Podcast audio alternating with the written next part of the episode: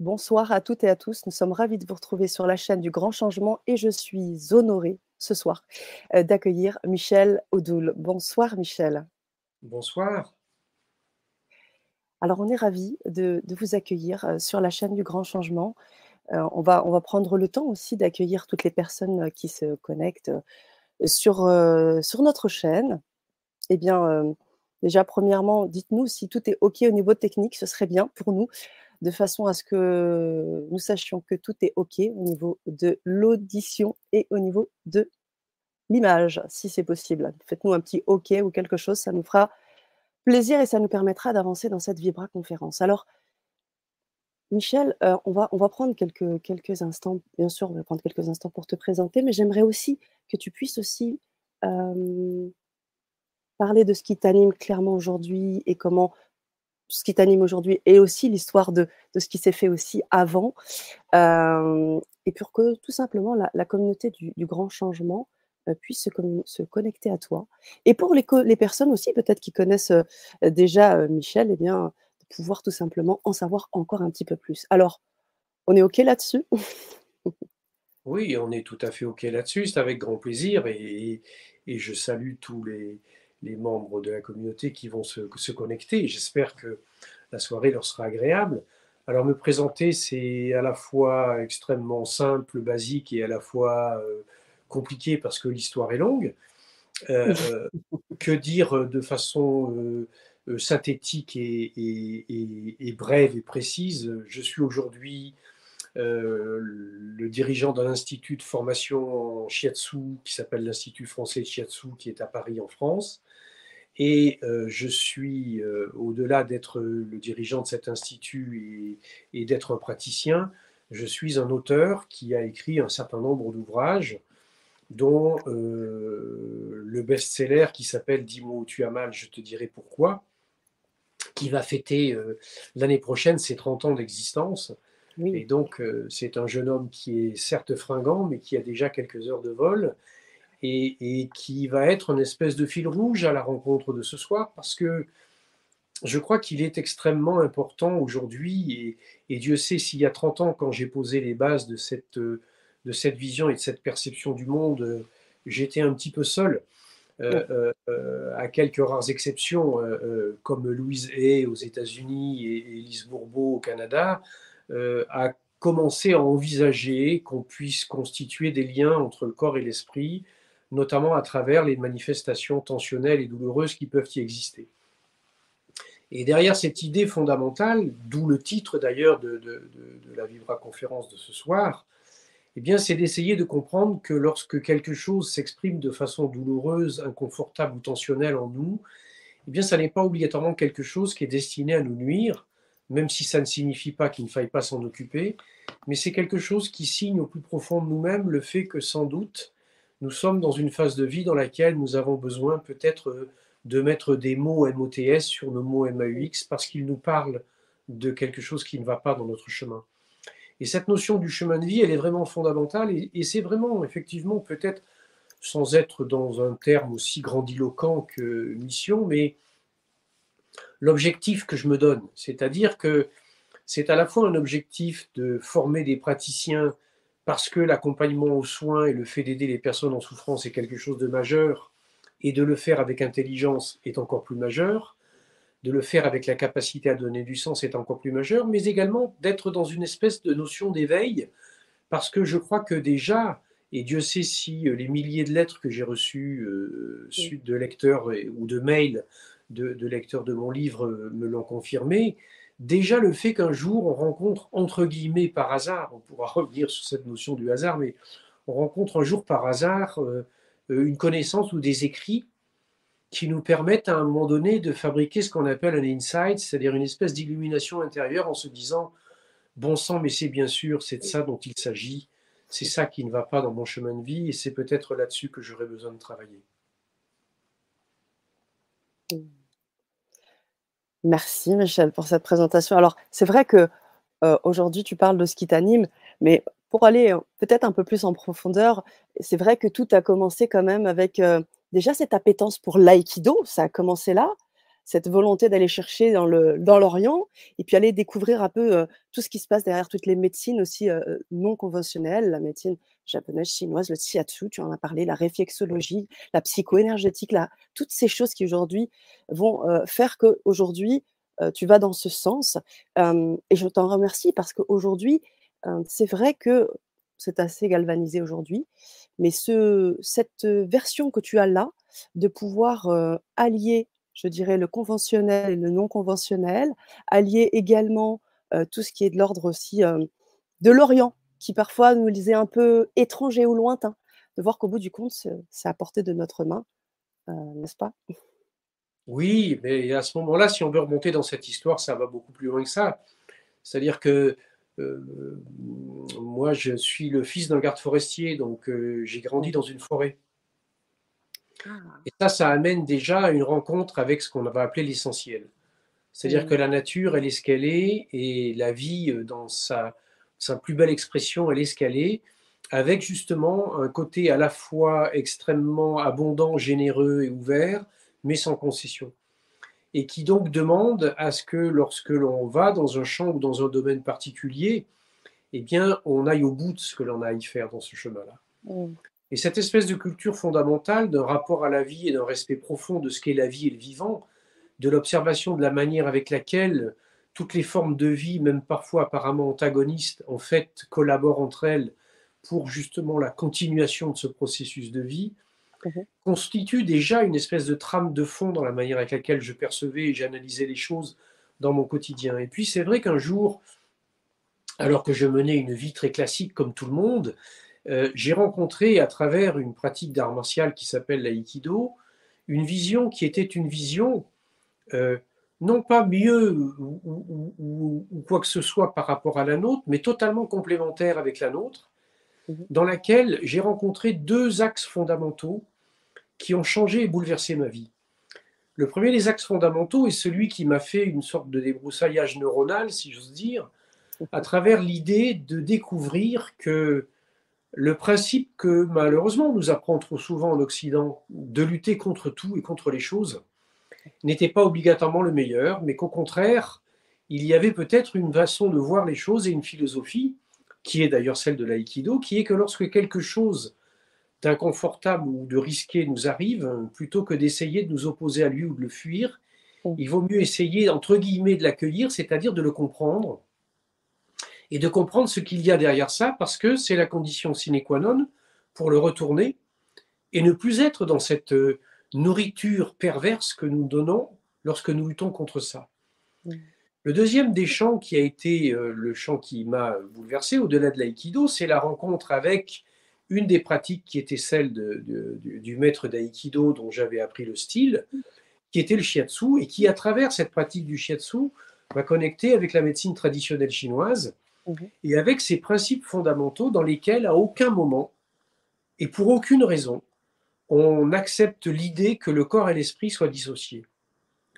Et à partir de là, j'ai découvert effectivement un monde qui est absolument un monde incroyable, dans lequel des concepts très précis qui ont été élaborés par euh, ceux qui ont développé l'acupuncture, une médecine qui est utilisée aujourd'hui en milieu hospitalier pour euh, opérer sous anesthésie, etc., et qui a une efficacité qui est indéniable, et bien que cette vision était une vision qui était à la fois extrêmement, entre guillemets, poétique et écologique, dans le sens où elle prenait en compte la globalité du vivant, mais qu'elle rendait la, la globalité de ce vivant à la fois beau, noble, efficace, intriqué et nourrissant. Et là, j'ai découvert un monde qui était un monde extraordinaire, à partir duquel j'ai commencé à me poser quelques questions qui m'ont bouleversé puisqu'elles m'ont conduit à changer profondément ma vie pour mmh. devenir, me former d'abord et devenir ensuite un praticien euh, euh, dans cette médecine particulière et dans la médecine traditionnelle chinoise, mais également aller chercher plus loin puisque cette médecine étant poétique, la façon de parler de la psychologie n'était pas très adaptée aux Occidentaux. Et donc, je suis allé me nourrir aussi du côté de ce que la science occidentale avait su développer au niveau psychologique, notamment à travers les travaux de Jung, c'est-à-dire une connaissance des profondeurs de l'humain et de l'être. Et je suis allé avec ça à la rencontre de ce que l'Orient appelle le maître intérieur, que nous on appelle l'inconscient, le subconscient, le soi, quel que soit le nom qu'on lui donne, mais en tout cas d'une réalité qui est consubstantielle à chaque être humain, qui s'appelle ses profondeurs non conscientes et qui interagit avec lui, qui ne s'en rende compte ou non. Mais au-delà de cela, une réalité profonde et non consciente qui en même temps le met en relation avec le monde et l'intrique avec ce monde à travers notamment les notions d'inconscient collectif ou, si on veut parler en termes d'énergétique, de corps causal. Et que partant de là, à la fois nous sommes des êtres qui, en tant qu'individus, avons une existence et un chemin à réaliser, mais qu'en même temps nous sommes interconnectés avec l'univers et avec le vivant. Et j'utilise souvent cette image de ce que j'appelle la conscience holographique. C'est un peu comme si nous étions des gouttes d'eau qui constituent l'océan, tout en conservant, tout en conservant leur conscience de gouttes d'eau. Et donc j'ai une appartenance au global, au réel et, à l'universel, tout en étant un individu individuel, mais que chacun de mes actes, chacune de mes pensées est à la fois imprégné par ce global et en même temps participatif et participant à ce global. Mmh. Ok, en effet. Et, Michel, euh, du coup, euh, tu, as, dit quelque chose qui m'a beaucoup parlé, cette idée de connexion avec l'univers, cette connexion qui, au bout du compte, euh, s'est faite à travers le corps. Le corps, l'aïkido, effectivement, on, est vraiment dans des, ressentis. Et c'est vrai que euh, c'est intéressant de voir comment ton approche part aussi de là, du corps, du ressenti, de l'intuition aussi, malgré, malgré les aspects scientifiques et très euh, psychologiques, tu en parlais tout à l'heure. Donc il y a quelque chose d'assez d'assez complet, complexe, vivant, et aujourd'hui, euh, tu décides de nous en parler, tu décides aussi de, aujourd'hui de, placer sur un, une thématique tout particulière avec ce thème qui est le cri du corps sont les messages de l'âme. Est-ce qu'aujourd'hui, tu pourrais euh, nous, expliquer un petit peu euh, pourquoi cet item qu'on retrouve dans ton livre, on va, le montrer tout à l'heure, pourquoi ce thème? Ben, parce qu'il est, il est, il est la clé centrale, en fait. Je pense qu'une grande partie de la souffrance des êtres humains aujourd'hui, elle est liée à l'anesthésie de la conscience, elle est liée au fait que nous ne sommes plus capables de donner du sens. Mmh Et donc, nous avançons comme des ignorants ou des aveugles sur un chemin qui est semé d'embûches, alors que essayer de comprendre et de donner du sens à ce qui nous arrive est quelque chose qui peut éclairer le chemin. Dans toutes les traditions du monde, tous les grands mythes étaient destinés à ça. Que ce soit la mythologie gréco-romaine, que ce soit la mythologie chinoise ou la mythologie japonaise, que ce soit les mythologies nordiques, les mythologies nord-amérindiennes, etc., toutes, toutes, toutes sont porteuses des mêmes grands schémas dans lesquels, en fait, le propos de l'humain, qui est théoriquement, si on veut les croire, de s'élever, donc de grandir, et de quitter un point d'appui qui s'appelle la Terre pour se reconnecter avec une dimension supérieure qui s'appelle le ciel, eh bien, passe par une nécessité à la réappropriation de ce qui est le sens et, la raison d'être là. Et, ce travail-là, bien sûr, euh, j'ai tenu absolument, moi, à le valider et le vérifier parce que j'avais une responsabilité qui était une responsabilité monstrueuse. Je prétendais recevoir des gens en souffrance pour les aider à aller mieux ça n'est quand même pas simple, c'est quand même une gageure dans laquelle il y a, une, il y a franchement euh, un risque d'imposture euh, euh, terrible. Et, et, comme je ne tenais pas à rentrer là-dedans, j'ai bien sûr validé, cherché, creusé dans tous les sens comment, à un moment donné, on allait pouvoir à quelque chose qui appartenait à des niveaux d'intuition, à des niveaux de champ du sensible, à des niveaux de la perception du subtil, j'ai cherché à associer cela avec des données qui, par résonance ou par principe de cohérence, allaient pouvoir les argumenter à travers des choses que nous connaissions, à travers la science, à travers la médecine. J'ai fonctionné un peu comme M. Lowell, qui un jour avait dit, il était allé voir des astronomes, il avait dit, mais vous savez, si la loi de la gravitation universelle est juste, nous avons telle planète qui s'appelle, je ne sais plus, Neptune, une autre qui s'appelait Saturne, pour qu'elles soient dans ces positions et qu'elles tiennent ensemble, il faut qu'entre les deux, il y ait une planète. Mm. Sauf que personne ne la voyait. Et tout le monde lui disait, ben non, il n'y en a pas. Mais lui, par principe de cohérence, il avait dit si. Si la loi est cohérente, il y a une planète. Et on l'a retrouvée, on l'a trouvé, on a découvert cette planète une cinquantaine d'années plus tard. Mm. Et moi, j'ai voulu m'appuyer sur cette idée et cette notion.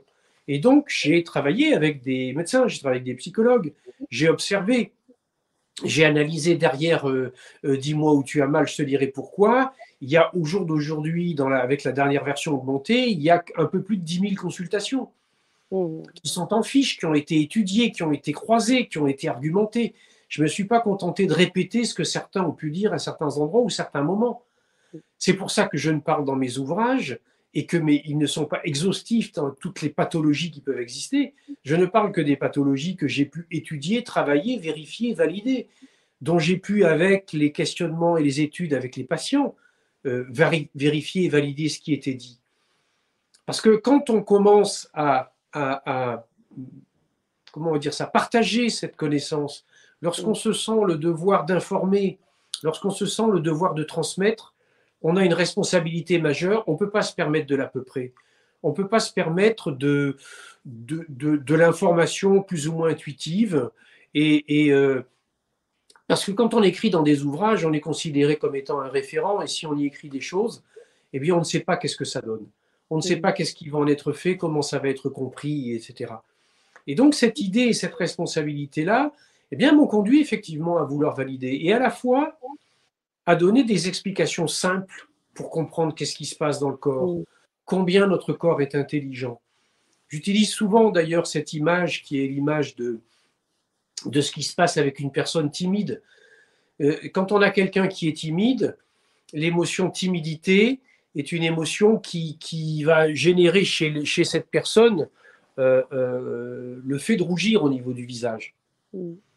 La personne rougit au niveau du visage, pourquoi? Parce qu'il y a une réaction dans son corps. C'est-à-dire qu'une émotion a généré une réaction corporelle. Mmh. Cette réaction corporelle, elle est la signature de toute l'intelligence du corps. Pourquoi? Parce que la réaction corporelle du rugissement du visage, c'est la sécrétion par le système endocrinien d'adrénaline et de noradrénaline qui dilatent les vaisseaux et qui produisent donc un afflux de sang. Sauf que le timide, il ne rougit ni du dos ni de la plante des pieds.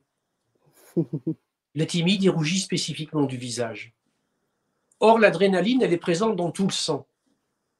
Qu'est-ce qui fait que dans le corps, c'est uniquement le visage qui rougit? Eh bien, c'est cette deuxième hormone qui s'appelle la noradrénaline, qui est un électeur de lieu. Et cet électeur de lieu, il décide où va agir l'adrénaline. Or, qu'est-ce que c'est le visage? Eh bien, le visage, c'est la zone du corps qui représente l'identité. C'est d'ailleurs la photo qu'on met sur les papiers d'identité. Et là, notre corps montre une intelligence extraordinaire, puisqu'il amène le feu de l'émotion, dans la seule région du corps qui est celle qui signe l'identité, qui s'appelle le visage. Mm. Et on voit à travers cet exemple très simple que finalement il y a à l'intérieur de nous des mécanismes et des mécaniques dans lesquels ce que sont les parties de notre corps ne sont pas hasardeusement organisées ou constituées comme elles sont et n'expriment pas des tensions et des douleurs comme ça pour rien à un moment donné, mais sans doute en lien avec des champs du subtil qui ont besoin d'exprimer quelque chose et qui ont besoin d'exprimer une tension dans nos vécus. Merci Michel pour, cette, pour cet euh, exemple euh, très clair. En tout cas, il me parle beaucoup. Euh, tu parles d'explication, tu parles de signification. Est-ce que déjà tu fais une différence entre les deux? Et la question aussi, deuxième question,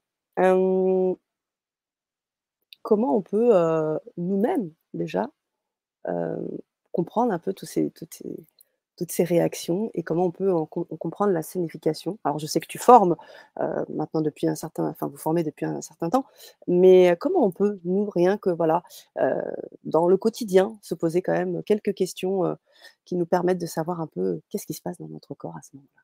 Donc, deux questions, explication, signification, et puis comment on peut un peu se débrouiller avec, avec nos patterns.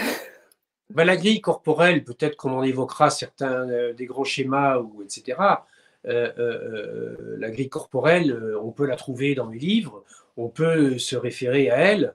Mhm. L'idée de fond dans ce que j'essaye de transmettre, c'est que d'abord, la première des choses, c'est réveiller sa conscience. C'est revenir à une présence à soi qui est malheureusement la plupart du temps anesthésiée par les modes de vie qui sont les nôtres. Nous sommes sans arrêt dans une course à l'échalote, nous sommes sans arrêt dans une course consumériste.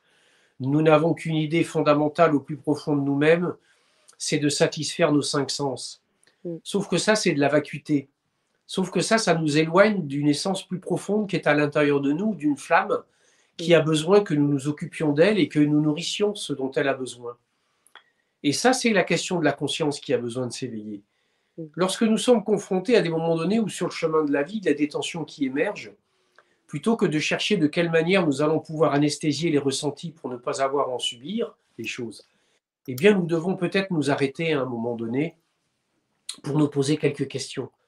Bien évident que si on a mal à la tête un soir et puis que voilà, on se couche et on s'endort euh, et on prend une aspirine, la chose est réglée. Il n'est pas question de s'arrêter à chaque instant du moindre chose pour se poser des questions. En revanche, il est vraiment fondamental de se poser quelques questions le jour où des éléments reviennent de façon répétitive. Mmh. Si j'ai de façon répétitive des migraines, si j'ai de façon répétitive une tendance à me cogner dans telle ou telle partie du corps, si je suis en fonction de certains moments et de certaines phases de la journée, dans des moments où des systèmes organiques fonctionnent pas bien, là j'ai besoin de m'arrêter et de me dire mais qu'est-ce qui se passe?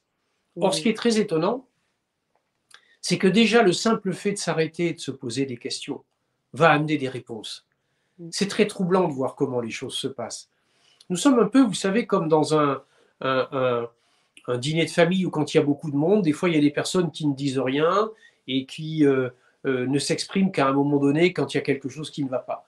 Mais que si à un moment donné on leur donne la parole, eh bien ce sont des personnes qui peuvent avoir des choses intéressantes à dire.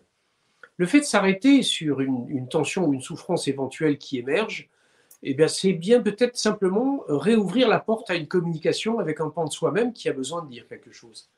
Ça ne sera pas toujours par euh, une prise de conscience tout de suite, mhm. mais par exemple, euh, à travers le fait qu'en s'endormant ou pendant la phase nocturne, il va y avoir des choses qui vont émerger. Il va y avoir peut-être des clins d'œil qui vont émerger. Il peut y avoir des rêves qui vont devenir signifiants. Il peut aussi se passer que la question sur euh, la problématique ou la tension que nous vivons eh bien, va se résoudre pendant la nuit. Ou que le matin, au réveil, on va avoir une espèce d'intuition qui va dire Ah ben oui, mais attends, là, ça fait deux, trois jours que j'ai des migraines, mais c'est vrai que là, en ce moment, telle chose me prend vraiment la tête et que j'ai sans doute besoin de passer à autre chose.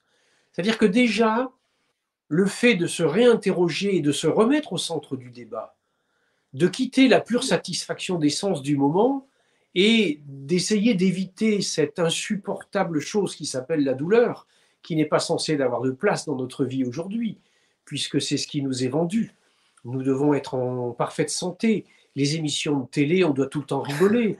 Euh, c'est-à-dire qu'on est dans, on dans une espèce de, de, de, de scène de guignol dans lesquelles, manifestement, nous passons à côté de nous-mêmes.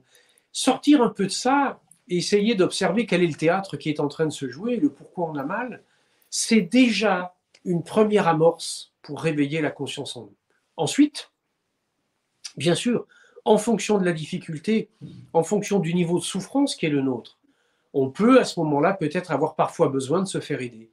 Il peut parfois être utile. On peut parfois s'aider soi-même.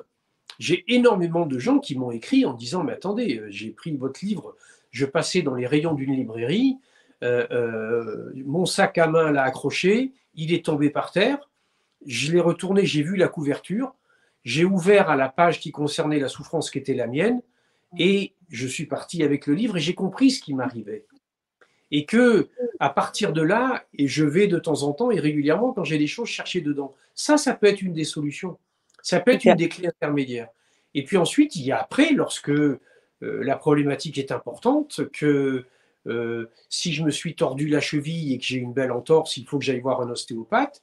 Mais si éventuellement je vais voir un ostéopathe qui a été formé à la psychoénergétique ou que je vais voir un praticien en shiatsu qui a été formé à la psychoénergétique, non content de remettre ma cheville en place, non content de traiter le ligament qui a été lésé, qui a été étiré, et de faire ce qui convient pour que lui aussi retrouve sa position normale, si en plus il m'amène du sens, il, va amener quelque chose au fond de moi à me sortir de l'état de victime, à me rendre participant du soin et du traitement, et à faire que quittant cet état de victime, je redeviens acteur de ma guérison.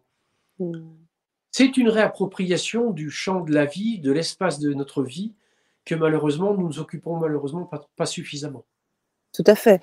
Et tu ne penses, vous ne pensez pas que c'est aussi euh, euh, dû au fait que on laisse aussi souvent une place, tu parlais des rêves, de l'inconscient, mais aussi à l'intuition. Et qu'aujourd'hui, l'intuition, bon, c'est quelque chose qui commence à être un peu plus, on va dire, plus ou moins accepté, mais qui reste encore dans le, dans le domaine conventionnel ou scientifique, encore quelque chose de pas vraiment palpable, quoi, de pas vraiment scientifique. Est-ce que c'est aussi peut-être Oh, pour ça, dans, y a une dans- part ouais, dans le domaine scientifique, si, si, avec les neurosciences et avec un certain nombre de... la physique quantique, mais hors- hormis ça. Oui, mais même dans ce qui s'appelle les techniques aujourd'hui de méditation en pleine conscience, etc., on peut faire appel Mhm. à ça. Le problème, c'est c'est pas l'intuition en soi, c'est un, l'image sulfureuse qui est la sienne, et l'image sulfureuse qui est la sienne à cause d'une confusion entre l'intuition et les fantasmes. Mmh. L'intuition, c'est quelque chose de très particulier à mon sens. L'intuition, d'abord, n'est jamais un champ informationnel négatif. Je pense qu'à aucun moment l'intuition ne nous informe par euh, l'alerte sur le risque, par la critique ou par la négation de quelque chose. L'intuition nous informe par les portes qu'elle veut entr'ouvrir, par des champs dans lesquels nous avons peut-être des choses à comprendre, par des incitations à réfléchir et à aller dans des directions données. Mm. Et il ne faut pas confondre l'intuition avec, par exemple, ce qu'on peut appeler la précognition. Ou éventuellement les angoisses qui se traduisent par des fantasmes, euh, et souvent qui sont euh, dans des directions très précises, qui sont dans la direction des peurs, des craintes, des risques, des menaces, euh, etc., etc. On n'est Mhm. plus là dans le champ de l'intuition.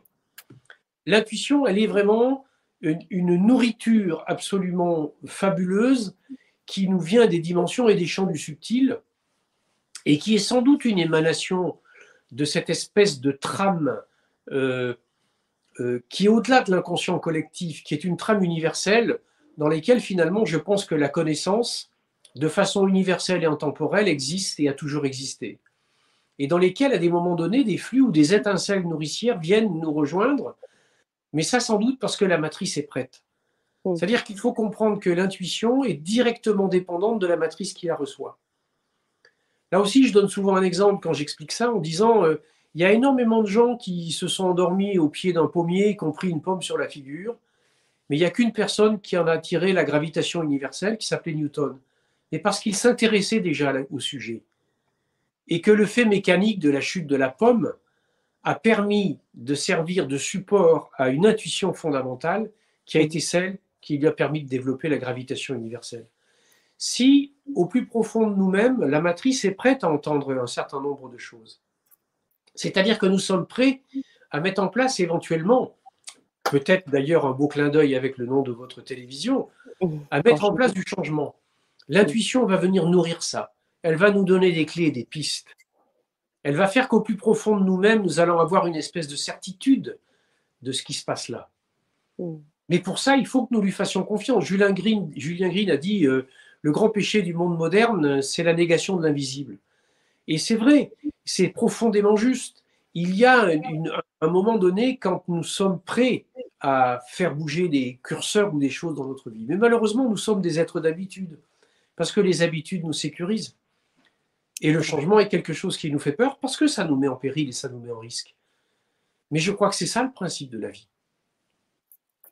Mmh.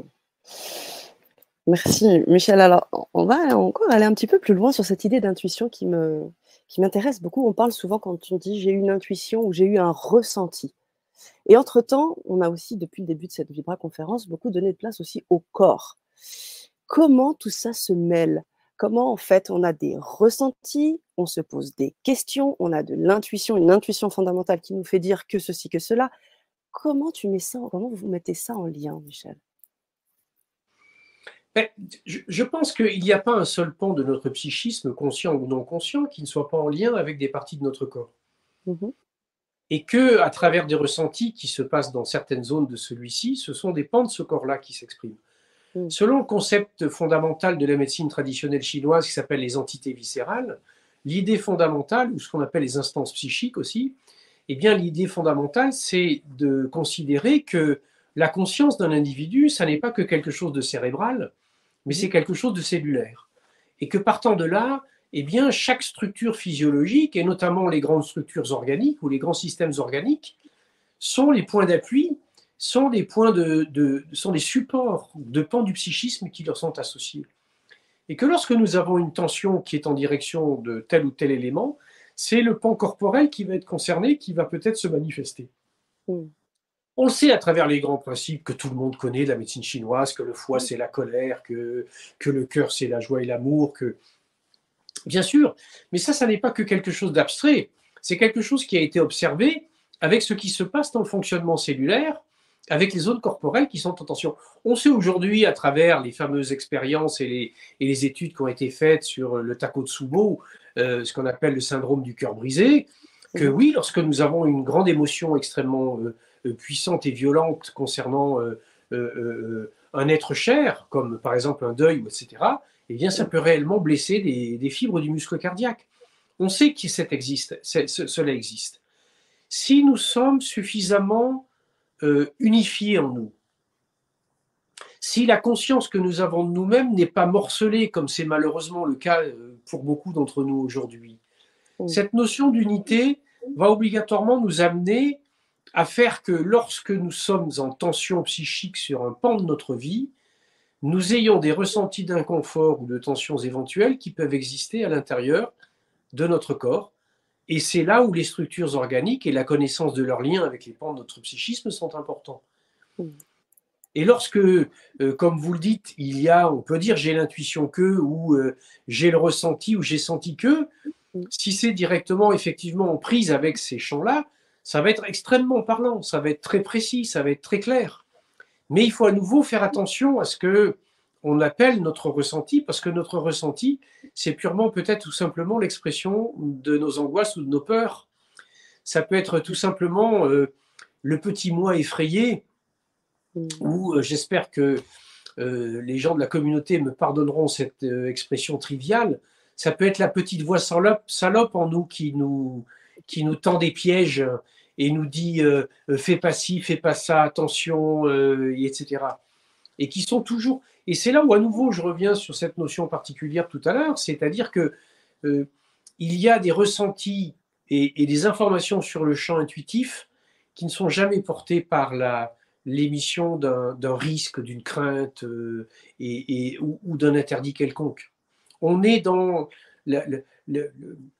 l'intuition est une fécondation du soi. Elle a besoin donc que le terrain soit favorable, mais en tant qu'élément fécondateur, donc porteur de vie, elle ne peut pas être négative. Elle ne peut être hein? Elle ne peut pas être négative. Oui. Alors comment on fait la différence? Comment on met de côté la petite voix bip et, on écoute euh, bah, cette, cette, chose fondamentale qui nous amène cette unification, cette cohérence, cet alignement, cette unité pour aller, bah, déjà, dans un premier temps, par la clarté du message, dans l'idée où euh, ce message est un message porteur et favorable. C'est un message qui ne révèle en rien des éléments du passé. C'est un message qui est toujours porteur d'un éclairage spécifique vers un futur à vivre. Mhm. L'intuition est toujours une porte, ou plutôt une clé qui ouvre des portes. Elle est donc porteur de réponses et de solutions. Elle n'est jamais porteuse d'empêchement, elle n'est jamais porteuse d'interdits, elle n'est jamais porteuse de critiques elle est quelque chose qui, au fond de nous, donc, doit être accueilli en tant que tel, et qu'ensuite on va corroborer avec des éléments du quotidien. Mm. C'est pas toujours simple. Euh, quand Jung a, développé euh, la théorie sur la synchronicité, euh, il lui a fallu plus de 17 ans pour décoder un rêve autour d'un scarabée vert. Mais il savait quelque part que cette histoire était quelque chose d'absolument incroyablement puissant et fabuleux. L'intuition, elle se nourrit aussi ben, du berceau qu'on lui donne, donc de la manière avec laquelle on constitue de la confiance à la vie et au vivant, de la manière avec laquelle on construit la culture référentielle qui est la sienne. Et je parle avec d'autant plus de, de, sincérité et de sensibilité que euh, un jour où je me posais des questions et j'étais dans un lieu qui était un lieu absolument superbe et magnifique, j'ai vu venir se poser, alors que je m'interrogeais sur certains champs de ma vie, un magnifique scarabée vert sur le bord de la table du restaurant auquel j'étais. Et qu'il y a derrière ces éléments qu'on appelle de la synchronicité, il y a vraiment là des clins d'œil de l'intuition. Et des clins d'œil de l'intuition qui sont des clins d'œil qui sont destinés à nous mettre en marche. C'est-à-dire que l'intuition ne sera jamais comment on va dire ça, un véhicule clé en main. Oh. Parce qu'elle demande que nous fassions le travail, elle Oh. demande que nous fassions le schéma. Elle est donc jamais une réponse, elle est un appel, elle est une ouverture, elle est, elle est une indication d'une direction, elle est un horizon vers lequel on doit aller. Mmh. Et c'est pour ça que elle est souvent euh, balayée ou chantée, parce qu'elle demande du travail, parce qu'elle demande de la recherche ou de la réflexion, parce qu'elle demande de l'interrogation, parce qu'elle demande éventuellement de la remise en question. Et c'est en ça où son caractère positif peut parfois être occulté par euh, tout ce qu'elle implique. Oh, ok, je comprends bien. Et du coup, euh, pour revenir sur cette, sur cette idée encore un peu plus, euh, j'aimerais encore qu'on revienne sur cette notion de, de, de conscience, hein, de, de, réveiller les consciences. Ça demande aussi de, de prendre sa ses responsabilités, vous le disiez tout à l'heure. Alors aujourd'hui, quel message ou quel euh, conseil donneriez-vous à, nos auditeurs, à nos auditrices, là, pour justement, euh, eh bien, pour les personnes qui sont déjà quelque peu réveillées ou pour d'autres qui ont encore du mal à vraiment euh, faire ce travail de cohérence et de, de prise de responsabilité, qu'est-ce que vous leur diriez aujourd'hui? Ah là là En toute humilité, parce que je, n'ai pas envie de rentrer dans une idée ou une image de coach, de gourou ou de celui qui dit aux autres ce qu'il faut qu'ils fassent. Je crois que ce qui est extrêmement important, c'est André Gide qui disait que chacun suive sa pente pourvu que ce soit en montant. Et, et je crois qu'il y a derrière ça quelque chose qui est vraiment très puissant et très fort. Il est le fait de dire que je crois que le chemin de chacun, il passe par le fait que pour revenir au centre de sa vie, on en accepte la responsabilité. Qu'est-ce que ça veut dire? Ça veut dire que dans chaque instant au quotidien, je suis responsable de ce que je suis, de ce que je pense et de ce que je fais. On parlait tout à l'heure de la conscience qui était à la fois individuelle et à la fois universelle et interconnectée. -hmm. Chaque instant, dans ce que je pense, je nourris le monde. Chaque instant, dans ce que je pense, je le blesse ou je le répare. C'est ma responsabilité. Elle peut sembler monstrueuse comme ça, mais elle est monstrueuse parce qu'on voudrait tout simplement que dans le fait de penser le monde, on le sauve d'un seul coup. On doit être et rentrer dans la conscience de la fourmi qui amène la première brindille. Est-ce qu'elle se pose des questions pour savoir si la fourmilière fera 2,50 m de haut ou pas? Elle fait ce qu'elle a à faire. Elle le fait à chaque instant au niveau où elle est. Chaque brindille que nous pouvons amener au processus de vie, à la fois par rapport à la vie qui est la nôtre et par rapport à la vie qui est la vie universelle, est la première des responsabilités qui est la nôtre. Nourrir une flamme qui brille en nous est quelque chose qui fait qu'à chaque instant, on va pouvoir contrebalancer l'obscurité et les d'ombre qui sont en nous. Une seule bougie suffit à éclairer la, la, la, la, nuit et elle peut se voir à des kilomètres. Il en est de même par rapport à la globalité, par rapport à l'universel. Chaque seconde, ce que je pense, chaque seconde de mes comportements, ce que je fais ou que je montre dans mon quotidien, dans ma vie personnelle, à mes enfants, à ma famille, à mes collègues, dans mon comportement, dans les transports, euh, dans le milieu urbain, quand je suis en congé ou en vacances. Chaque geste et chaque attitude, elle est perçue par tout le monde et elle marque et elle inscrit quelque chose. Et elle va venir contrebalancer. Parce que nous sommes vraiment dans une époque où il y a une nécessité à comprendre qu'il y a vraiment besoin de lumière pour contrebalancer l'obscurité ambiante tellement facile à cultiver, tellement facile à faire se développer. Et donc, il y a dans, dans, la responsabilité individuelle de chaque instant des choses simples, basiques, fondamentales. Il n'y a pas besoin de se transformer en chevalier blanc qui va aller faire des croisades. Il y a juste à être véritablement ce qu'est un être humain dans la noblesse de ce qu'il peut être. C'est-à-dire se tenir droit. C'est-à-dire, certes, être en prise avec le réel et la densité avec les pieds sur terre, mais en ayant la tête vraiment dans le ciel et dans le sens noble de ça. C'est-à-dire pas en être dans l'évanescence ou dans de la pensée magique, mais être purement et simplement dans la responsabilité à soi et au monde. Waouh! Wow. Waouh! Euh, merci, merci Michel. Euh, un message fort qui, que je que j'accueille hein, très fortement et j'imagine également les auditeurs. Alors, en effet, ce message, il est, parlant, il est cohérent, il vibre quand tu en parles. Moi, ça, ça vibre dans tous les pores de ma peau. Et en même temps, je vois que dans, notre société, même si elle est en évolution, on a quand même un pan. Alors, pour pas être dualiste, pour pas être manichéen, mais on a quand même aussi un certain nombre de, choses dans notre société qui nous, qui nous, pas nous empêchent, parce qu'au bout du compte, on est responsable, vous le disiez, mais il y a des choses quand même qui contrebalancent. Chez SOS qui contrebalancent, comment on fait au quotidien? Comment on fait quand, euh, ok, on a la ligne, euh, on a la ligne rouge, mais euh, voilà, ça peut être encore difficile. Mm. C'est à la fois difficile et puis peut-être que c'est beaucoup plus simple qu'on ne le pense.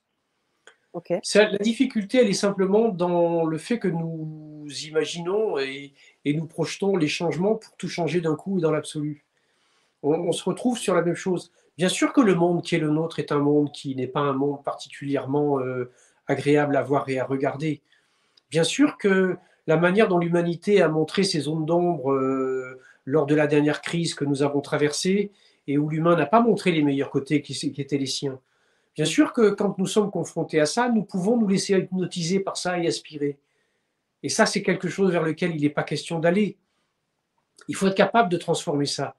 Il y a des gens qui nous ont montré ça à plein de niveaux, que ce soit des niveaux euh, qui soient des niveaux euh, un peu plus collectifs, comme par exemple un psychologue qui s'appelait Victor Frankl, euh, qui est un monsieur qui s'était retrouvé prisonnier dans les camps euh, et qui était torturé par les Allemands euh, et par les, par les nazis, et qui à un moment donné a, constaté un certain nombre de choses et, que notamment ceux qui survivaient avaient une certaine manière de vivre la chose et de la traverser.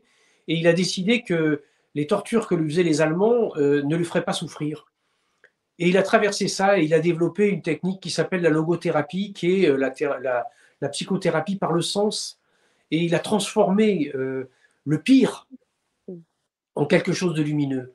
Mais on peut le trouver à des niveaux beaucoup plus simples et beaucoup plus bas. Vous savez, un jour, j'ai une femme qui me téléphone et qui me dit, écoutez, euh, monsieur Oudoul, voilà, est-ce que je pourrais avoir un rendez-vous? Je voudrais pouvoir euh, venir en consultation chez vous, etc. Donc, à l'époque, je consultais encore. Je lui dis, bien sûr, madame, il n'y a aucun problème. voilà, je peux vous proposer telle date. Elle me dit oui, ok, ça me convient. Mais comme je faisais toujours, ben, je lui dis mais qu'est-ce qui vous amène vers moi? Mm. Elle dit oh mais écoutez, euh, on pourra en parler, mais pour faire simple, si vous voulez, euh, voilà, j'ai eu un accident de voiture, je suis paralysé à vie, je suis dans un fauteuil roulant. Et alors là, euh, moi, je me retrouve un peu séché parce que je lui dis mais vous savez, je suis un peu embêté parce que mon cabinet de consultation, il est au troisième étage sans ascenseur. Et là, cette femme euh, me dit au téléphone, mais attendez, cher monsieur, ça ne vous inquiétez pas, c'est mon problème et je m'en occupe. Et là, j'ai pris une vraie gifle. Je me suis dit, mais oh là là, j'ai dit, écoutez, si vous vous occupez de ça, moi je m'occupe du reste. Et elle est venue avec quatre personnes qui l'ont aidé à monter euh, les escaliers dans son fauteuil roulant.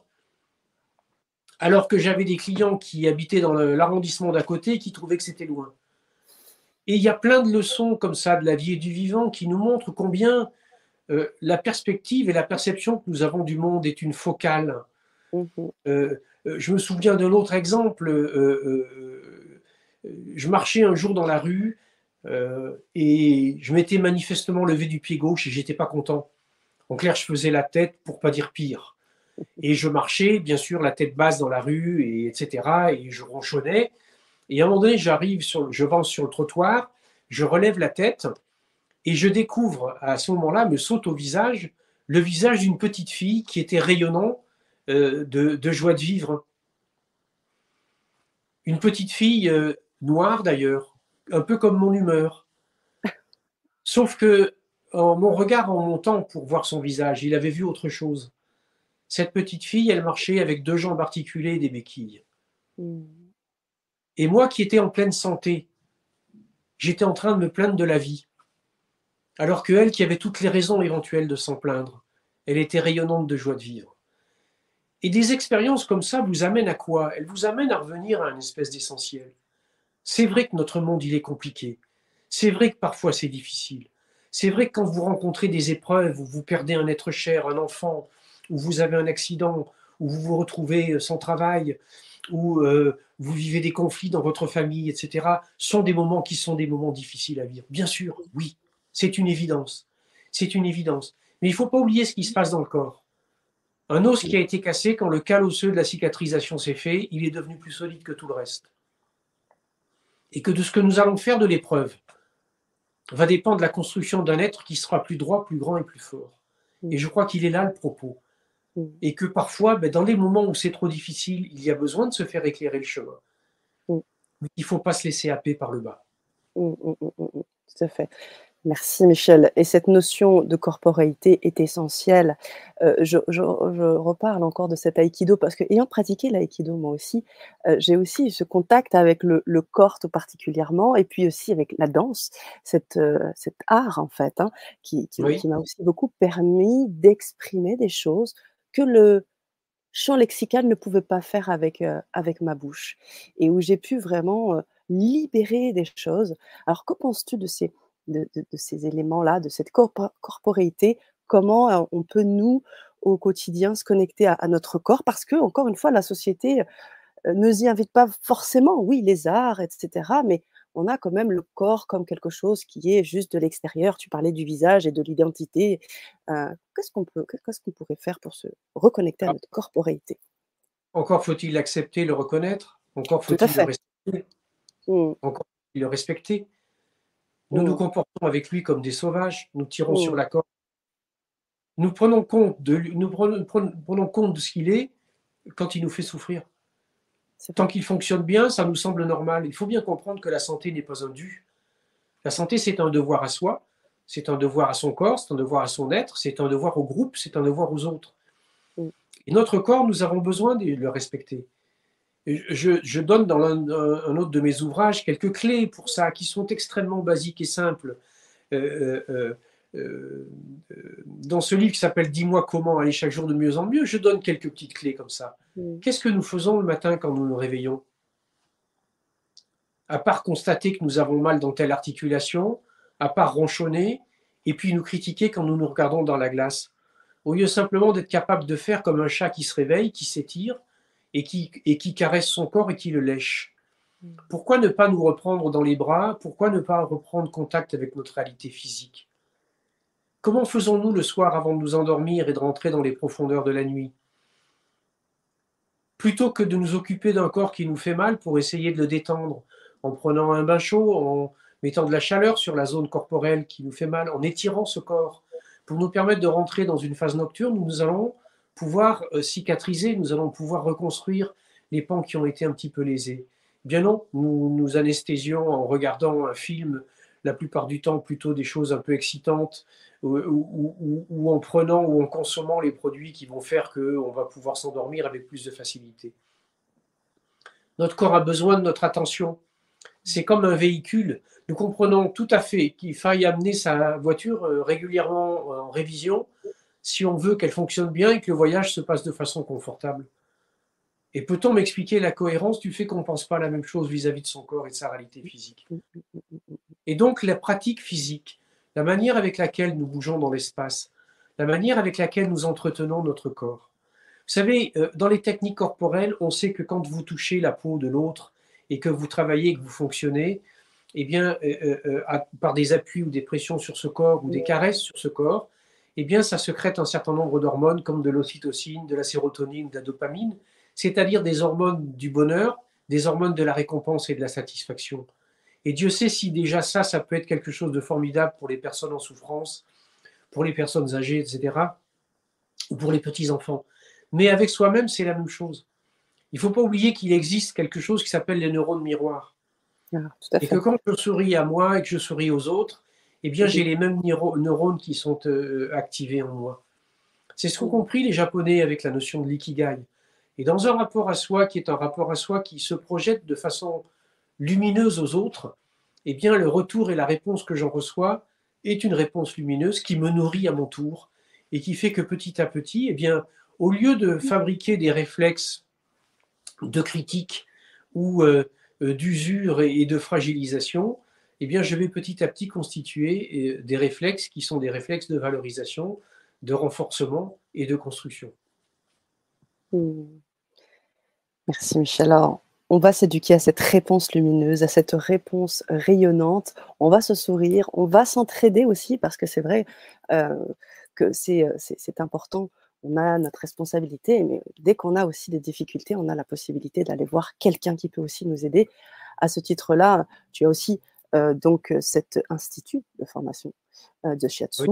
On va, on va mettre aussi le, le, lien euh, qui permet aussi de pratiquer, de danser, de, de, se former et puis de se libérer. Donc ça, c'est vraiment aussi important de pouvoir créer des instituts comme celle-ci. Et puis, si on ne peut pas forcément se déplacer, on a aussi la possibilité de lire tes livres. On va bien sûr voir, voir les, les, couvertures de, de, de, de, tes livres que tu nous as gentiment partagés. Et puis, on va surtout aussi pouvoir vivre trois webinaires questions-réponses, parce que là, on n'a pas encore eu l'occasion de répondre à certaines questions, mais trois webinaires, trois rendez-vous qui seront consacrés justement à, eh bien, évidemment, à la réponse des questions qui seront posées en fonction eh bien, de, vos difficultés, de, vos challenges du moment. Alors, je, partage dans un premier temps le premier ouvrage. Alors, tu me diras, vous me direz si tout se voit bien. Est-ce que là, c'est... Voilà. Voilà. Alors, j'enlève juste la bannière. Donc, dis-moi où tu as mal, je te dirai pourquoi. C'est une nouvelle édition augmentée euh, qui s'est écoulée maintenant 600 000 exemplaires et euh, où tu intègres, hein, tu ne l'as pas forcément un peu, plus de choses. un, peu plus maintenant, c'est-à-dire qu'on a dépassé les 750 000. Et, voilà, dans cette version augmentée qui est bien sûr, puisque le livre avait 30 ans, et donc à la version augmentée, elle prend vraiment en compte euh, les maladies de nos mondes d'aujourd'hui comme euh, la fibromyalgie, les apnées du sommeil, la désespérance, euh, les, les, les, les, problèmes de thyroïde. Voilà, les problématiques de thyroïde, etc. on, est vraiment là dans effectivement, on, va dire, l'éclairage sur ces souffrances qui sont générées par les modes de vie actuels et, et qui malheureusement sont galopantes, hein, bien sûr. Et on a également, euh, on a également le deuxième ouvrage que tu nous as gentiment aussi partagé, qui est ici. Voir là. Alors. Hop, voilà. Est-ce que là, vous le voyez ou pas encore Pas encore. Shiatsu fondamental. Oui. Alors, euh, tu peux aussi nous en parler un petit peu parce que bon, il a été. Euh, tu peux nous, tu nous en parler du tome 3 tout à l'heure un petit peu. Est-ce que tu pourrais euh, peut-être développer? Oui. Bien là, on est vraiment. Alors, autant avec Dimo mal, on est dans la notion des, des, mots du corps qui sont les cris de l'âme.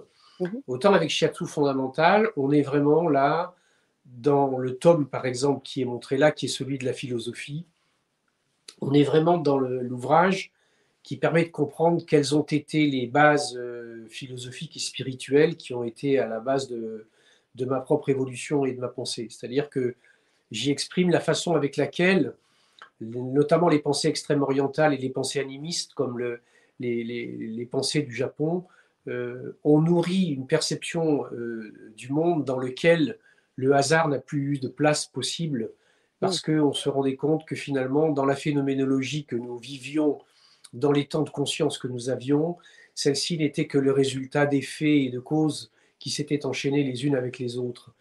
Et que comprendre cet enchaînement-là et se sortir de cette causalité qui nous serait extérieure, qui s'appelle le hasard, eh bien, c'est grandir en conscience et comprendre que nous sommes une composante participante au flux et au phénomène de la vie et du vivant. La deuxième des choses, c'est dans, dans, cet ouvrage-là, j'ai fait un travail qui a été un travail assez colossal. Et, je remercie d'ailleurs Albin Michel d'avoir accepté de l'éditer parce que c'est un travail qui était destiné à comprendre que euh, derrière la pratique de quelque chose comme le shiatsu, et effectivement que j'enseigne dans mon institut, eh bien, il y a une pratique qui est bien au-delà de la simple technique corporelle de base, qui est une, pratique dans laquelle l'utilisation des atouts et des outils de l'énergétique connus par la médecine traditionnelle chinoise et l'acupuncture est nourrie d'une dimension très très puissante et très forte qui s'appelle le sens et qui conduit cette pratique et cette approche à être quelque chose qui nourrit le soin avec un champ fondamental qui se traduit dans le geste et qui s'appelle l'intention. C'est-à-dire la capacité pour le praticien et celui qui pratique de mettre quelque chose qui est un signal que je traduis à travers une notion qui s'appelle l'acceptation et qui est l'acceptation en fait des éléments et des champs que vectorisent les différents méridiens d'acupuncture. C'est donc quelque chose qui est vraiment une, vraie nourriture. Alors là, qui va s'adresser bien sûr d'abord mhm. À tous les praticiens de techniques corporelles, mais qui pour tous les gens qui cherchent véritablement à des références culturelles au sens qu'on peut donner aux choses, quelque chose d'important et d'intéressant. Et, en comprenant derrière ça que euh, ça, peut, ça peut prendre du sens et s'appliquer tout à fait en dehors même de, ce qu'est la pratique du shiatsu. D'ailleurs, dans mon institut, euh, les, praticiens de techniques corporelles autres que le shiatsu peuvent aussi se former parce que cette dimension de l'intention et du sens qui est mis dans le soin est importante. Merci beaucoup, Michel. Alors, je parlais tout à l'heure des, des, euh, webinaires. Euh, oui. Tout simplement parce qu'effectivement, là, on va pas pouvoir, on ne va pas pouvoir répondre à toutes les questions. néanmoins, l'idée était de permettre un espace de parole, un espace d'échange, de réponse aussi, d'éléments de réponse, parce que c'est vrai que très souvent, on, arrive dans des webinaires comme cela et on a envie d'avoir une réponse à nos questions. Eh bien, ces, webinaires privés qui vont être, que, tu nous offres gentiment, Michel, que vous nous offrez, vont être ces espaces justement d'échange privés. Vous allez pouvoir, en groupe bien sûr, mais vous aurez l'opportunité d'avoir des, éléments de réponse. On va avoir trois rendez-vous. Je vais vous donner le lien dans le, chat. Vous allez pouvoir cliquer dessus et vous allez pouvoir vous y inscrire. Et bien évidemment, ces webinaires seront donc privés, seront enregistrés. Donc même si à un moment donné, vous n'avez pas la possibilité d'y accéder en live, ce qui est un peu dommage parce qu'effectivement, vous pourrez avoir une réponse à vos questions, mais vous pourrez très bien aussi en revoir parce que très souvent, hein, si on parle d'intuition, on se dit, allez, je vais aller prendre ce webinaire, et puis, hop, comme par hasard, ça répond à mes questions. Il y a une personne qui, euh, qui comme par hasard, avait le même problème que moi ou, quelque chose de similaire. Donc, euh, je vous invite. Oui, ça, c'est vraiment quelque chose de très, très important. Mm. Et, euh, c'est pour ça aussi que j'ai été tout de suite OK pour pouvoir faire ces, mm. trois webinaires parce que il y a tout ce qui a été apporté dans l'échange que nous venons d'avoir à travers cette Vibra conférence mais il y a aussi, à des moments donnés, euh, le besoin peut-être pour certains d'avoir une réponse plus spécifique ou de comprendre un des éléments plus précisément. Mais au-delà de cela aussi, il y a une vraie nourriture à participer à cela à travers le fait que, sans doute, dans ce qui est dit, effectivement, eh bien, il y a peut-être quelque chose qui va nous parler. J'évoquais euh, tout à l'heure les, questions et les notions de synchronicité. On, peut, on peut évoquer là cette, ce que, ce Coelho, dans, dans l'alchimiste, appelle le langage du monde, c'est-à-dire ce moment où euh, je suis là dans la queue au cinéma et j'entends des gens qui parlent et ils sont en train de dire exactement ce que j'ai besoin d'entendre. Je monte dans ma voiture, je mets le contact, la radio s'allume et il y a une émission qui parle exactement ce que j'ai envie d'entendre. Je monte dans le métro, il y a quelqu'un en train de lire le journal et sur le dos de ce journal, je vois ce que je suis en train de chercher.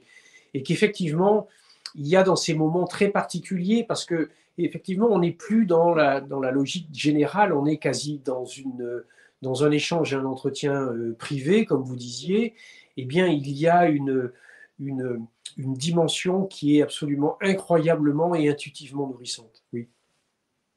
Merci beaucoup, Michel. Alors, j'ai envie de me faire un peu l'avocat du diable.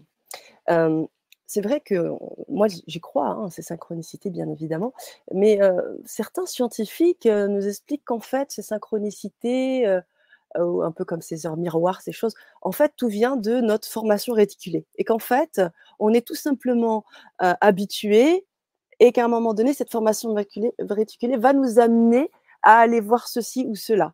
Qu'est-ce que vous en pensez, Michel? Mais je suis tout à fait d'accord avec eux.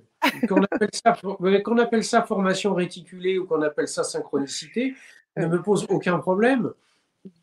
Qu'on m'explique que l'oxygène qui est présent dans mon sang, c'est uniquement le fait mécanique du poumon qui se gonfle et qui se détend, je veux bien, mais c'est aussi la présence de l'oxygène.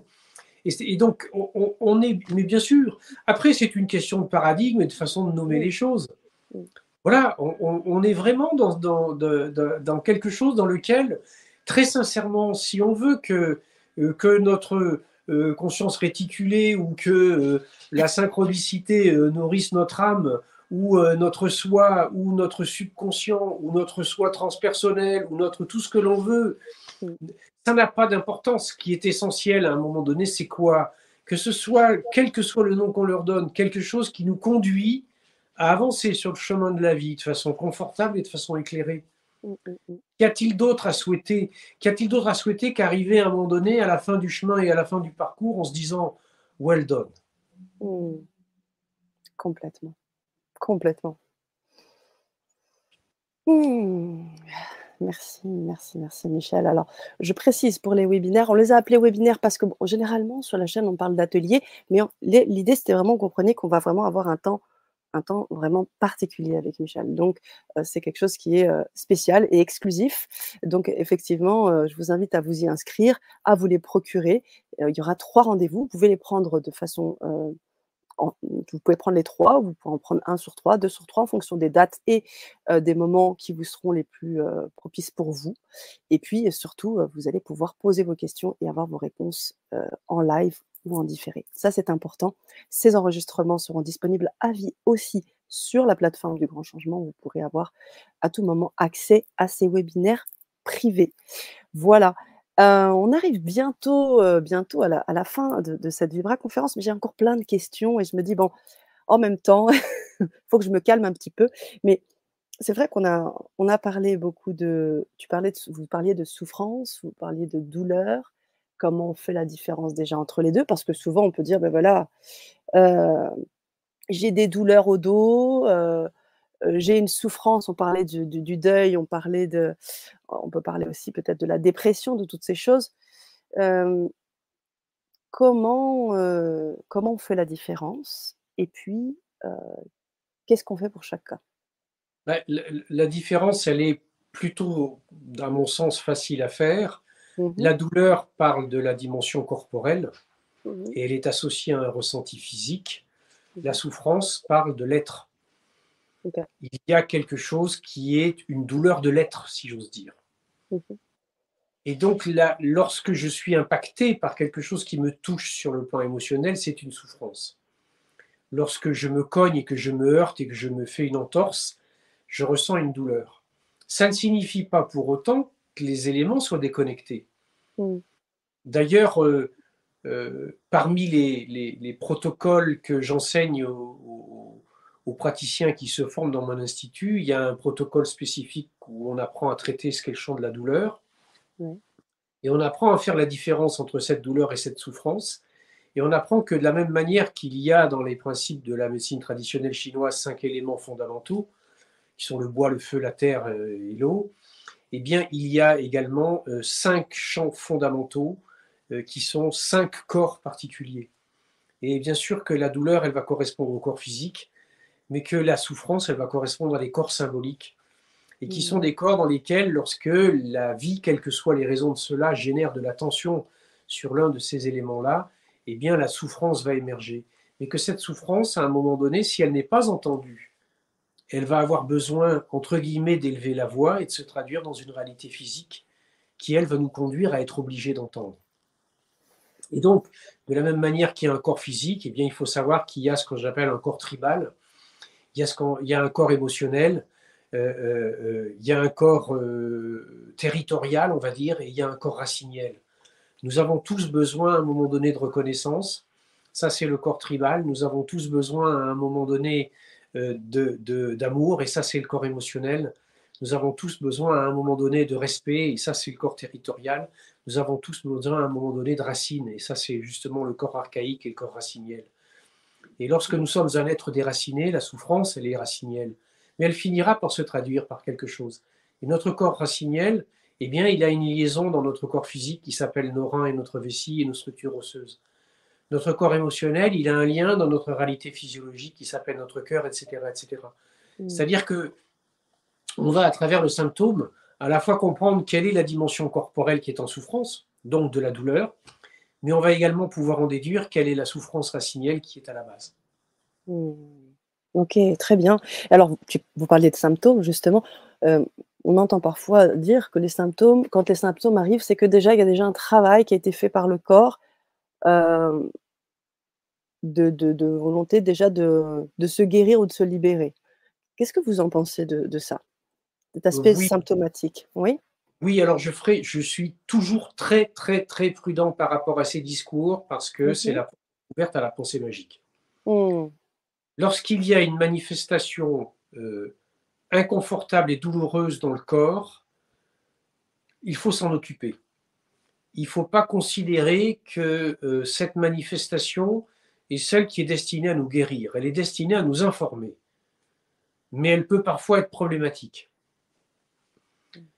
Si quelqu'un est en train de faire un infarctus, c'est bien qu'il se mette en lotus et qu'il fasse des asanas, mais c'est mieux qu'il prenne de la triditrine. Mm. Qu'ensuite il réfléchisse au pourquoi du terrain cardiaque, il n'y a aucune question là-dessus. Mm. Si j'ai quelqu'un qui vient me voir et qui a une migraine carabinée, euh, je pense qu'il peut être bien qu'il prenne de l'aspirine. La question n'est pas de dire il ne faut pas traiter la douleur. Je pense d'ailleurs que la personne qui a pris de l'aspirine, elle réfléchira mieux qu'une personne qui garde sa migraine. Mm. Le problème dans la manière de soigner, elle est lorsque le soin permet d'anesthésie en faisant taire. C'est là où il y a le problème qui, où ça ne va pas. Et que donc écouter et accuser réception de ce que le corps nous envoie est quelque chose de majeur. Hmm. À travers le fait que le corps nous envoie un signal, effectivement, il nous envoie le signal qu'il est participant et qu'il est partant pour que les choses puissent évoluer et changer. Mais il est également en train de nous dire, j'ai besoin que tu remettes de la conscience dans la partie de moi-même qui est en souffrance et que tu m'aides. C'est-à-dire que traiter la pathologie, quelle que soit la façon dont on le fait, ça peut être de façon préférentielle et dominante, bien sûr avec des façons et des méthodes naturelles. Ça peut être parfois, lorsque c'est dans des cas gravissimes et des états de crise, de façon allopathique. Il n'y a pas à rentrer dans une espèce de guerre de religion qui est complètement stérile. Il y a à comprendre que euh, euh, une, volonté d'exclure l'un ou l'autre est aussi néfaste. En revanche, il y a à effectivement entendre ce que le corps envoie comme signal. Et lorsque, à travers une entorse, je m'oblige à l'immobilisation, bien sûr que derrière le message arrête de courir et apprends à te positionner différemment, si je comprends celui-là, je vais participer aux soins et que mon corps m'a obligé par l'obligation à l'arrêt à faire ce travail-là. Mmh. Et donc, il est effectivement participant, il cherche même éventuellement à trouver une solution, à travers le sens qu'il amène, à travers ce qu'il oblige ou empêche de faire, dans la contrainte qu'il génère, il oblige à se réoccuper de soi, et il amène ce dernier élément qui est non négligeable. On dit en médecine chinoise que la maladie apparaît dans un organe quand la conscience qui l'habite le quitte. Et donc, on a là derrière ça quelque chose de très intéressant, parce que lorsque nous avons mal à une zone de notre corps, nous nous occupons de cette zone. C'est-à-dire que nous remettons de la conscience en elle et que l'alerte que le corps a donnée devient participante au fait qu'en ramenant de la conscience en elle, je reconstruis un ensemble qui s'était momentanément morcelé. Mmh. carrément. Alors quand on ramène de la, de la conscience, est-ce qu'on ramène aussi de l'énergie? Oui. Mais déjà par le symptôme, hein, le corps amène de l'énergie. La douleur est extrêmement intense en énergie. La maladie est très grande consommatrice d'énergie. Et lorsque je me cogne, le phénomène douloureux, l'état inflammatoire, l'afflux du sang, le phénomène de vasodilatation qui cherche à régler la chose et à participer plus ou moins à la résolution de la chose, appelle de l'énergie dans le lieu. Et en même temps, cet appel d'énergie permet d'évacuer l'énergie tensionnelle qui était bloquée sans doute dans la zone qui était celle qui a été blessée. Donc il y a là un véritable, effectivement, travail et une véritable tension de, excusez-moi, de, rééquilibrage énergétique de fond. Merci Michel, merci beaucoup. Alors, on, va, on, va, on va bientôt terminer cette Vibra conférence, mais on s'était entendu pour pouvoir répondre à une question ou deux en fonction du temps qui nous reste. Donc, on va, on va prendre le temps de, voir un peu euh, comment ça se passe dans le chat. Et, bien évidemment, laisser cet espace de réponse à Michel. Alors, on a beaucoup de questions qui sont directement liées à des mots, à des, difficultés, des maladies. Ben, alors, on verra plutôt ça, je pense, au cours des webinaires, parce que voilà. l'environnement et le média sera plus, plus juste. Très bien. très bien. Après, si vous avez des questions plutôt d'ordre général, un peu comme celle que j'ai posée, si vous en aviez, et eh bien, je vous invite à, la poser. On a encore quelques petites minutes. Je regarde un petit peu dans le chat comme ça. Mmh. on a beaucoup de messages, effectivement. Dans... Voilà, on, va, vraiment vous inviter à, nous rejoindre dans, dans, les webinaires pour que vous puissiez avoir vos réponses. Parce que c'est vrai que là, l'idée est de pouvoir de manière globale, voir un petit peu l'espace de, ce que, Michel Odeul venait nous partager ce soir.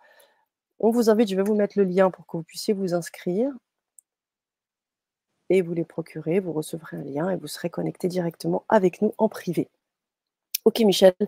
Alors, on arrive à la fin de cette Vibra conférence. Je tiens à, vous remercier énormément parce que j'en ai tellement appris ce soir mais également ça a venu réactiver des choses comme des messages qu'il fallait peut-être que euh, j'entende un petit peu plus, comme creuser un peu le sillon vers, euh, vers, cette, vers cette conscience. Donc, euh, je vous remercie infiniment d'avoir accepté ce partage auprès de, la communauté du grand changement. Je vais vous laisser aussi ce mot de la fin si vous avez envie aussi de, de partager quelque chose de tout particulier, que ce soit actuel, mais aussi quelque chose qui vous porte plus profond de vous, vous en avez déjà beaucoup parlé, mais s'il y a encore quelque chose que vous avez envie de partager, j'aimerais que vous puissiez euh, eh bien, le dire. Ben, déjà, la première chose pour moi, euh, évidemment, c'est de vous remercier aussi d'avoir eu envie de m'inviter parce que de façon totalement égoïste, c'est toujours très nourrissant de pouvoir euh, partager les choses auxquelles on croit. Et c'est très formant, entre guillemets, puisque ça vous oblige à devoir synthétiser le propos. Donc c'est toujours un, vrai challenge et c'est toujours un, moment qui est, intense, fort et, comme je le disais tout à l'heure, nourrissant. La deuxième des choses, elle est que c'est vraiment pour moi quelque chose d'essentiel et d'important d'essayer de transmettre, et d'autant plus dans nos époques, euh, une philosophie ou des idées qui nous redonnent confiance dans la vie et dans le vivant la vie est un éternel recommencement, qui est un éternel recommencement qui va toujours vers le haut. Et que par conséquent, euh, euh, si nous voulons participer à la vie, il faut que nous nous donnions les moyens de toujours aller vers le haut. Et c'est vrai que quand on fait remonter une pierre le long d'une pente, dès qu'on lâche la pierre, elle redescend. C'est le mythe de Sisyphe. Nous sommes là face à quelque chose qui est euh, consubstantiel à l'humain, la station debout est un effort permanent.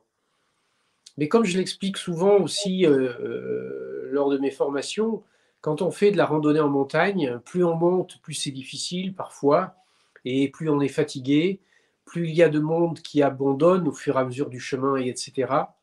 Mais plus les horizons que l'on voit sont vastes et sont grands, et plus les gens que l'on rencontre, qui sont ceux qui descendent et qui viennent d'en haut, sont des rencontres qui sont riches et qui sont nourrissantes.